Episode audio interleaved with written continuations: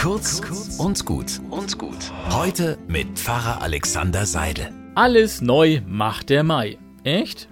Ich bin gespannt, ob dieser Monat hält, was das Sprichwort verheißt. Ich könnte eine ganze Liste von Bereichen erstellen, wo sich mal was verändern müsste. In meinem direkten Umfeld oder ganz global auf diesem Planeten, da kann sich dieser Mai mal ordentlich anstrengen. Aber ich weiß schon, worauf es am Ende hinausläuft. Wenn sich was ändern soll, werde ich selber was dafür tun müssen, Wonnemonat Mai hin oder her. Aber immerhin, wenn draußen jetzt die Natur so richtig Gas gibt, wenn die Sonne mich aus meinem deprimierend finsteren Arbeitszimmer lockt, dann wächst tatsächlich auch die Lust und auch die Energie, etwas anzupacken, was zu verändern, etwas besser hinzubekommen als im letzten Jahr. Also nicht auf den Mai warten, dass der alles neu macht, sondern einfach mal an irgendeiner Ecke anfangen, mal was Altes sein lassen und mutig etwas neu anfangen. Einen guten Tag wünsche ich euch.